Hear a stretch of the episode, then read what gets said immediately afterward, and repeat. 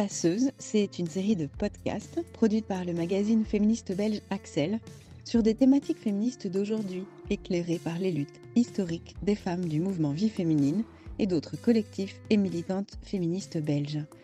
Cet épisode bonus est consacré à l'apparition d'un livre assez extraordinaire à la fin de l'année 2021, Vie féminine, 100 ans de mobilisation féminine.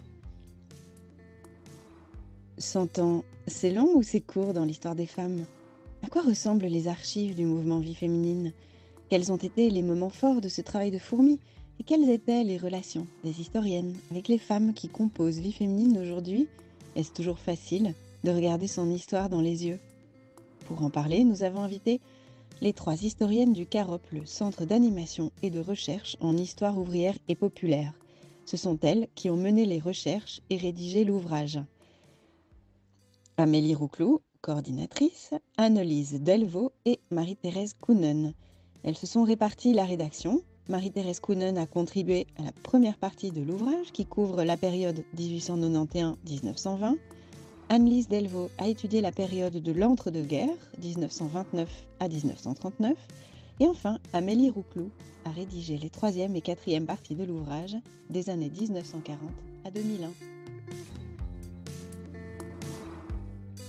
D'abord, j'ai euh, envie de commencer à vous demander si 100 ans, euh, c'est long ou c'est court. En fait, 100 ans, pour nous, ça paraît absolument euh, énorme. On pense en termes de génération. Il y a 100 ans, mon grand-père venait tout juste de naître. Mais est-ce que 100 ans, c'est court sur une période historique? Est-ce que 100 ans, c'est court dans l'histoire des femmes?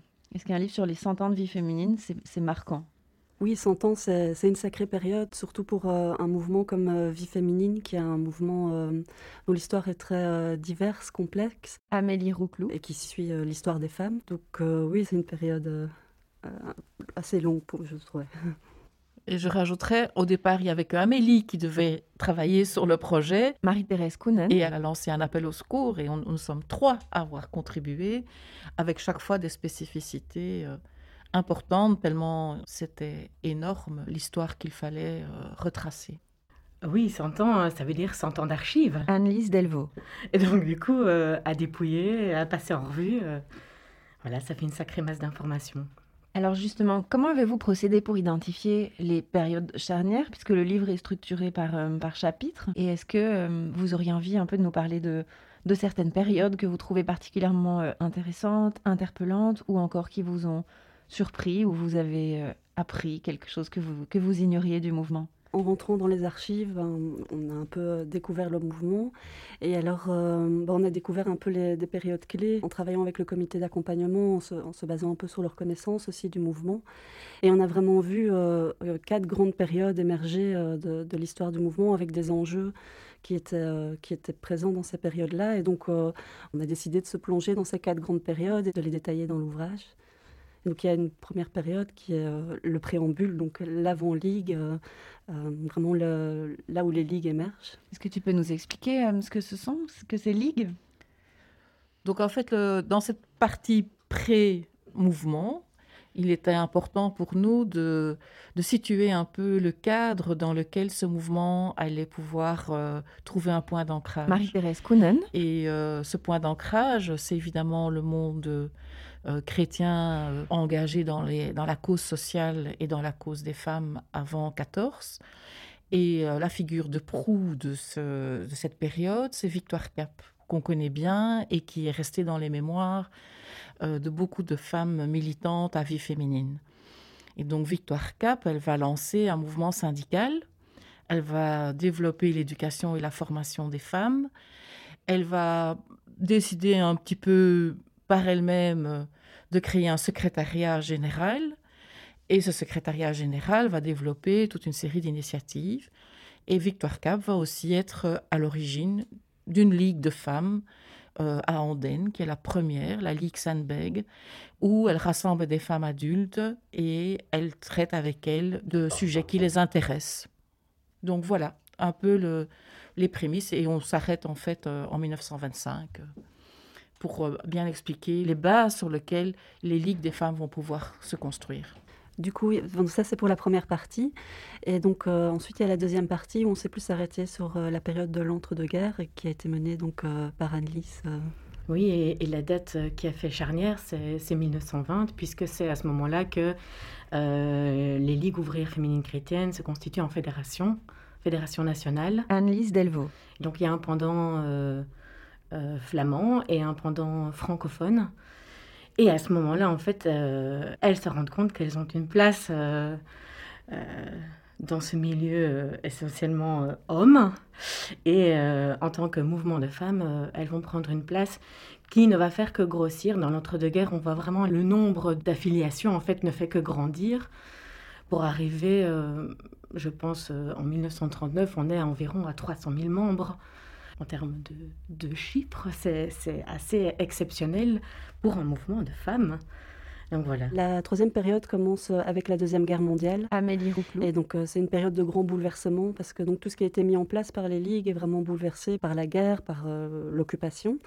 Et donc, euh, euh, il va y avoir des, ponts qui vont se faire pour aider la population entre différents mouvements, euh, différents piliers, comme on dit en Belgique, donc piliers socialistes, chrétiens, etc. Cette période de guerre va donc être assez bouleversante et elles vont en sortir avec plein de nouvelles idées. Et c'est à cette époque qu'une nouvelle génération arrive au sein des ligues et qui viennent de la JOC, donc la jeunesse ouvrière chrétienne, et qui viennent avec des idées tout à fait nouvelles et qui euh, qui cherche à bah, renouveler les, dynamiques du mouvement, à être euh, euh, plus dans l'interaction. Et donc, euh, voilà, vont lancer ces, nouvelles méthodes. Euh, à cette période, c'est toujours la femme au foyer qui est euh, au centre des intérêts des ligues. en 55, cette découverte m'avait assez frappée quand, je l'ai découverte dans les archives. elles vont manifester avec leur, leur consort flamande rue de la Loi pour dénoncer la diminution de l'allocation de la mère au foyer. Et donc, euh, voilà, c'était assez surprenant. Cet intérêt pour la femme au foyer est aussi euh, une réflexion par rapport euh, aux travailleuses, dans ce qu'elles disent, dans ce qu'on retrouve dans les archives. Elles veulent défendre plus les mères au foyer pour éviter le travail à l'usine, parce que leurs leurs membres sont plus souvent des, des, femmes issues de milieux populaires, et donc elles, veulent éviter cette situation-là pour leurs membres. Et puis, c'est aussi encore un groupe très classique, très traditionnel dans la pensée, et donc l'idée, c'est un peu les hommes vont travailler et les femmes restent à la maison. Et puis arrivent les années 60 où là, il y a un peu tout, euh, tout plein de bouleversements qui arrivent bouleversements religieux, bouleversements sociaux, euh, bouleversements féminins. Petit à petit, l'idée de défendre les, travailleuses va arriver au sein des ligues et elles vont aussi se rendre compte que les femmes sont diverses, qu'il n'y a pas une mère au foyer type et donc elles vont commencer à, créer des groupes spécifiques euh, pour euh, les femmes immigrées, pour les jeunes femmes, ça existait déjà après-guerre, mais elles vont encore le renforcer, des groupes pour les aînés aussi. Et donc oui, elles vont rentrer dans ces années 60 avec toutes ces réflexions. Il va y avoir un événement qui va être un événement marquant pour le mouvement, c'est euh, la, grève des femmes de la FN. Les fédérations, fédérations nationales et régionales vont décider de défendre euh, les ouvrières de la FN. Et euh, donc elles vont prendre position en faveur de la grève. Et dans le même temps, elles vont faire tout un travail de pédagogie, d'information auprès de leurs membres, parce que parmi leurs membres, il y en a encore beaucoup qui sont dans cet état d'esprit, les hommes travaillent, les femmes au foyer. Et en plus, parmi leurs membres, certains de leurs hommes sont mis au chômage suite à l'action de la grève des femmes de la FN. Et donc, donc il y a énormément de tensions et donc elles vont, euh, elles, vont faire ce travail pédagogique au sein des ligues. Et en même temps, elles font tout un vaste euh, travail de réflexion en interne autour du statut de la femme. Donc euh, elles vont réfléchir à un nouveau statut de la femme, quelles sont leurs revendications, en fait avec quoi elles veulent rentrer dans les années 70, avec quelle position? Et donc, et donc voilà, elles arrivent ensuite dans ces fameuses années 70 avec toutes ces réflexions. Et euh, elles vont continuer à développer ces, actions spécialisées. Et puis elles vont arriver dans les années 80. On va assister à de premiers rapprochements avec des, des, premiers approchements vraiment tout petits avec des, groupes euh, féministes, notamment autour plein de réflexions qui arrivent à cette période-là. Donc la contraception, c'est aussi un, tout un travail pédagogique qu'elles ont fait en interne. Et puis l'avortement, ça, ça a été un très long euh, travail pédagogique qu'elles ont fait en interne, de discussion avec les femmes, de faire euh, euh, rencontrer les vécus des unes et des autres pour arriver ensuite à une, à une décision en 86, si je ne me trompe pas, en étant favorable à la dépénalisation partielle de l'avortement. Et puis ensuite, elles arrivent dans les années 90. Et là, il y a le grand événement qui m'a le plus marqué pour les années 90, c'est euh, la, marche mondiale des femmes. Et, et ça, c'est vraiment un événement vraiment bah, international dans lequel euh, la vie féminine, parce qu'elles ont pris le nom de vie féminine du coup en, 69, si je me souviens bien. Donc vie féminine euh, participe pleinement à l'organisation de ce mouvement international euh, qui fait se rencontrer des, groupements féminins et féministes de tous les pays, vraiment. Là aussi, elles font un travail pédagogique, là aussi, elles construisent leurs revendications. enfin voilà, un peu le parcours que moi j'ai, avec des événements marquants que j'ai découvert pour, pour ces, ces, cette période de l'après-guerre euh, euh, pour vie féminine. comment est-ce que vous avez décidé euh, de mettre un point final aux périodes historiques que vous exploriez? Où est-ce qu'on n'est plus dans l'histoire et qu'on arrive dans un monde qui est peut-être trop contemporain pour le regarder avec le recul historique. Comment, comment est-ce que vous avez pris euh, cette décision? L'ouvrage s'arrête en, 2001 et donc 2001 c'est le congrès, euh, fameux congrès statutaire, donc 2001 euh, l'Odyssée des femmes, où la décision va être prise de... donc il y a eu tous ces moments de réflexion dont j'ai parlé. Et pendant ces moments de réflexion elle change de nom, donc elle s'appelle plus Ligue ouvrière féminine chrétienne, elle s'appelle Vie féminine, elles réfléchissent aussi à leurs sous-titres, donc si je me souviens bien pendant toute cette période que moi j'ai étudiée, elle s'appelle Mouvement chrétien d'action sociale et culturelle. Et puis elles arrivent à cette réflexion euh, au congrès statutaire euh, en disant mais est-ce qu'on est toujours chrétien? Est-ce que voilà euh, est-ce que est-ce qu'on n'est pas plus vers des, réflexions féministes? Et donc on a décidé d'aller jusqu'à ce congrès de 2001 parce que ça, ça, semblait intéressant de retracer toute cette histoire pour arriver à ce congrès et puis ensuite voir un peu comment, comment le mouvement aussi se réapproprie cette histoire et puis passe à, l'étape suivante. Euh, euh, voilà, c'était peut-être une histoire aussi un peu proche, euh, la réflexion féministe qui, qui, arrive ensuite. en tant qu'historienne, on n'a pas toujours le recul non plus nécessaire quand on arrive dans les années 2000-2020. Annelise Delvaux. C'était aussi l'occasion de laisser la parole si je ne me trompe pas, euh, aux femmes de vie féminine, puisque la dernière partie de l'ouvrage est quand même essentiellement constituée de témoignages des membres de vie féminine.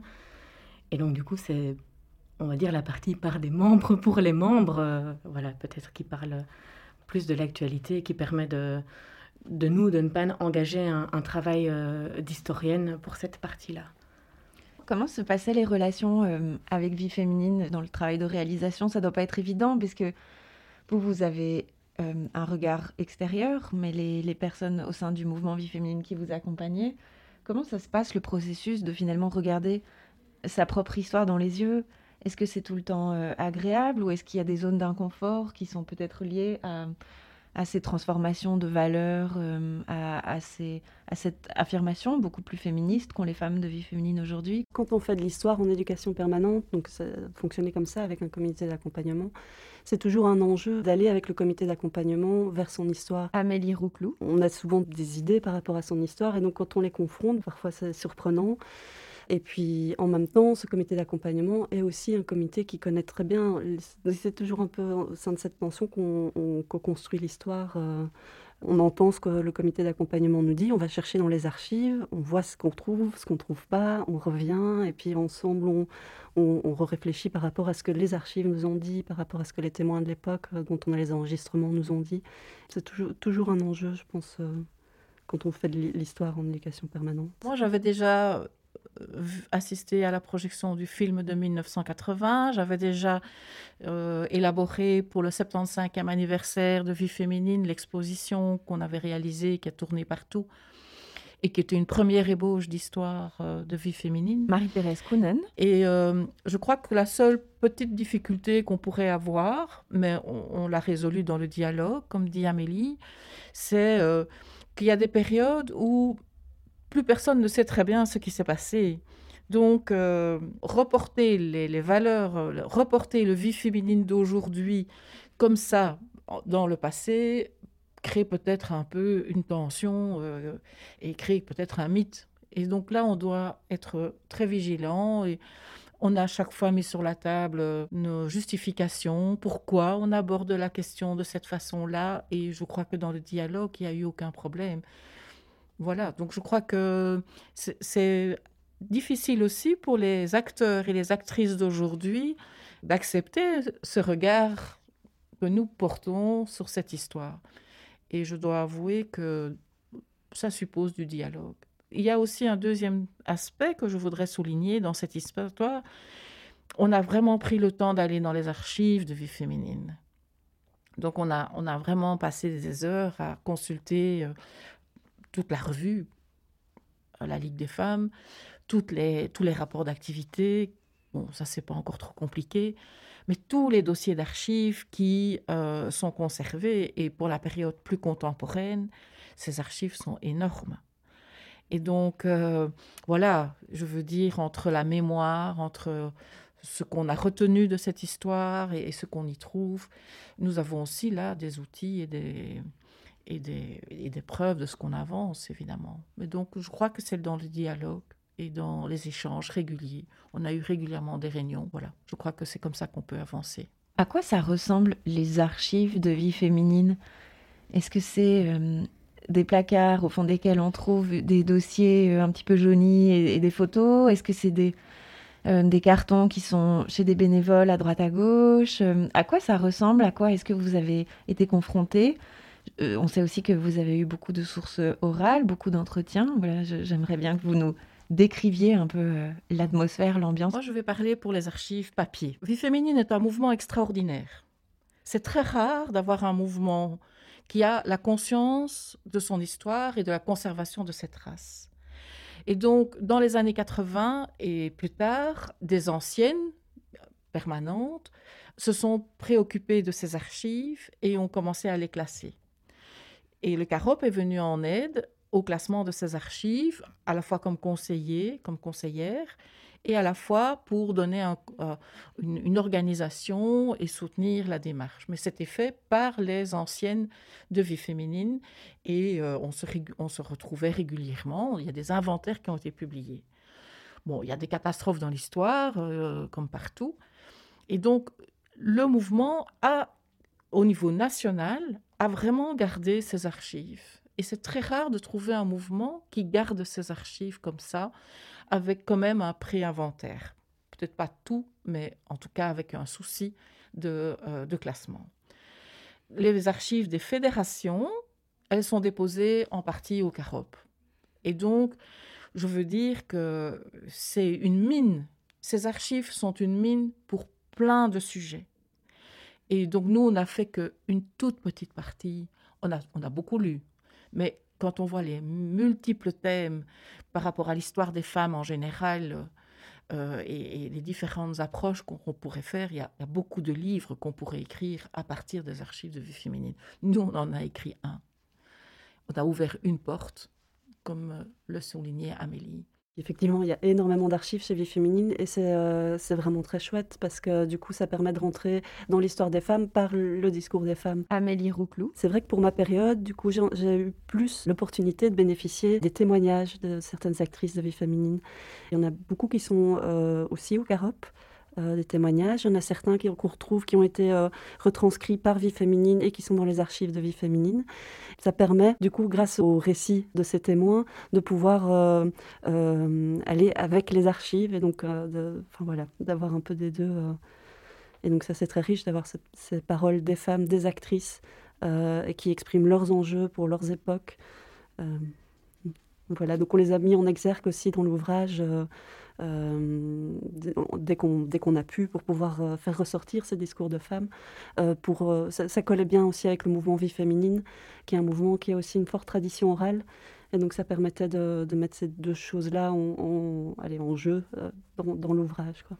Alors tu demandais où se trouvaient les archives de vie féminine. En fait, elles sont dans les caves de l'école sociale. Anne-Lise Delvaux. Mais comme le disait Marie-Thérèse, il y a d'autres fonds, notamment les fonds des régionales, euh, sont euh, au CAROP ou encore euh, dans les régionales. Et par contre, pour l'iconographie, on a aussi beaucoup fait appel au CADOC à Leuven, qui a un fond assez riche en termes d'images, d'affiches, et qui était assez précieux. Et on a retrouvé aussi des, belles surprises dans, dans, les fonds d'archives qu'on a au CAROP. en termes d'images, on, on, ne pensait pas qu'on avait qu'on avait autant. Voilà. Beaucoup de militantes ont été si militantes à la JOC. Marie-Thérèse Kounen. Les archives de la JOCF euh, ont été conservées, entre autres, euh, par euh, Marguerite Fievé, qui a fait un travail incroyable de collecte des archives des militantes et des militants et des dirigeantes de vie féminine. Et grâce à ça, on a des fonds de personnes. Parce que vous voyez, il y a les archives institutionnelles, il y a les archives dans les fédés, et il y a des archives des personnes. Et peut-être que ce livre va donner envie à des militantes d'aujourd'hui, plutôt que de jeter leurs, papiers, plutôt que de jeter leurs photos, euh, leurs affiches, leurs affichettes, tout ce qu'elles ont comme matériel, peut-être qu'elles auront le réflexe de venir les déposer euh, à vie féminine, tout simplement. Donc le livre peut être aussi un appel à collecter toutes ces sources, parce que dans 50 ans, elles vont être très intéressantes pour ceux et celles qui se penchent sur le mouvement et pour les 150e anniversaire de ce mouvement. Et comment est-ce qu'on garde des traces aujourd'hui? Tu parles de, de, papier, mais euh, voilà, aujourd'hui les choses sont un petit peu différentes. Est-ce que vous auriez des, conseils à donner euh, à des mouvements féministes aujourd'hui pour euh, conserver leurs papiers qui sont de moins en moins imprimés? Bon, on est aucune des trois, on est des archivistes. Il y a une autre équipe au Garop qui travaille beaucoup sur les archives. C'est un problème, donc euh, il faut que chaque centre de production d'archives euh, classe ça sur un disque dur pour le moment et euh, fasse une copie sur un autre disque dur et fasse un inventaire et un relevé de ce qu'on met sur ce disque dur. C'est exactement la même chose que le papier. Mais le papier, on a tendance à le mettre dans des boîtes, et puis on ferme la boîte, et puis on descend la boîte à la cave, et puis après, il faut quand même la réouvrir, cette boîte, et lui donner des, codes et lui donner des références. Donc, si aujourd'hui on peut faire ça tout de suite, c'est beaucoup mieux, évidemment. Non, c'est un vrai nœud, c'est un vrai problème. Je suis d'accord avec. Euh, on règle pas ça euh, comme ça. Il y a des problèmes de sécurité, mais le papier aussi. Quand il y a une inondation dans une cave, le papier y passe. Quand euh, une rivière déborde, bah, les papiers s'en vont aussi. Hein. Donc euh, voilà, l'histoire est faite ainsi, de trous et de, de catastrophes et de... Après, quand on fait des chantiers archives, il y a une petite phrase euh, qu'on dit toujours, on dit euh, gérer ses archives, c'est gérer son information. Gérer son information, c'est gérer ses actions. Et cette petite phrase, elle, elle, tourne parfois dans la tête des membres d'associations chez qui on va faire des chantiers archives. Euh, parce qu'en fait, il y a quand même une méthode pour, euh, pour conserver des archives numériques électroniques. Euh, il faut se pencher sur le problème, mais souvent on part d'une arborescence commune pour l'ensemble de l'équipe. Et puis, et puis ces, ces, informations, lorsqu'elles ne sont plus courantes, deviennent des archives historiques qu'il faut conserver de manière pérenne.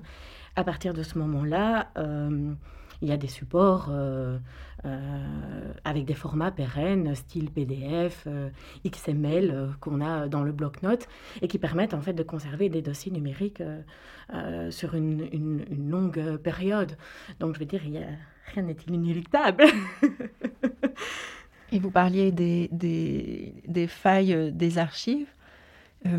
Est-ce qu'on peut parler des failles de l'histoire, des trous de l'histoire, des silences de l'histoire, pour reprendre les mots de, de, la française Michel Perrault. Est-ce que vous avez l'impression, en réalisant cet ouvrage, que vous avez contribué à, votre façon à sortir les femmes des silences de leur histoire? Étudier un mouvement comme Vie féminine, c'était aussi l'occasion d'étudier euh, une réalité des femmes à différentes, euh, différentes époques, donc d'un mouvement féminin chrétien, parce qu'il y a beaucoup d'études qui sont faites pour cette période pour les femmes, euh, et du coup là c'était une période, enfin une étude en plus qui, qui amène une nouvelle réflexion euh, sur la complexité de cette histoire des femmes en Belgique. Je, je crois, je l'ai déjà dit, je crois, mais ici c'est fait vraiment à partir des archives de vie féminine. Il y a des histoires, des synthèses qui existent, qui ont été réalisées par des étudiantes, par d'autres historiens et historiennes, mais qui prennent une posture beaucoup plus euh, éloignée du mouvement. Et donc, euh, ici, vraiment, je crois qu'on a réussi à retracer l'évolution d'un mouvement d'éducation permanente qui se préoccupe des femmes telles qu'elles existent à, à chaque époque et euh, qui essaye de, de développer euh, et de faire changer la société pour que ces femmes gagnent de droits, puissent se former, s'informer, etc. Et donc, euh, je, pense que c'est une des premières fois qu'on peut dire que c'est vraiment une histoire du mouvement vie féminine. Euh, sinon, c'est parfois une histoire euh, du CADOC, enfin, de la du, du, mouvement flamand, et par extrapolation, on se dit c'est la même chose chez les francophones. on se rend compte que les deux mouvements existent en parallèle et directement, chaque euh, avec une séparation linguistique. Les Flamands ont leur propre mouvement et leur propre ténor. Les, les Wallonnes ont leur propre mouvement et leur propre euh, dirigeante et leur propre position. Même s'il y a du dialogue entre les deux, ce n'est pas la même chose. La, la, KAV a, une, une, approche beaucoup plus euh, populaire que euh, Vie féminine qui euh, a une approche plus ouvrière. Mais c'est normal. Euh, la place des femmes dans la société flamande dans l'entre-deux-guerres n'est pas la même que la place des femmes dans le milieu industriel wallon, dans lequel Vie féminine se développe dans les années 20, 30, etc. Elles ont comme figure de proue Maria Bars. Bah, nous, on n'a pas. nous, c'est. Angéline Japsen, qui n'a absolument pas le même profil que Maria Bars. Maria Bars, il faut le rappeler, était celle qui a déposé la proposition de loi avec le père Rutten pour interdire le travail des femmes euh, euh, salariées. Mais elle a énormément d'influence en Flandre. Mais est-ce qu'elle a cette influence dans la région wallonne?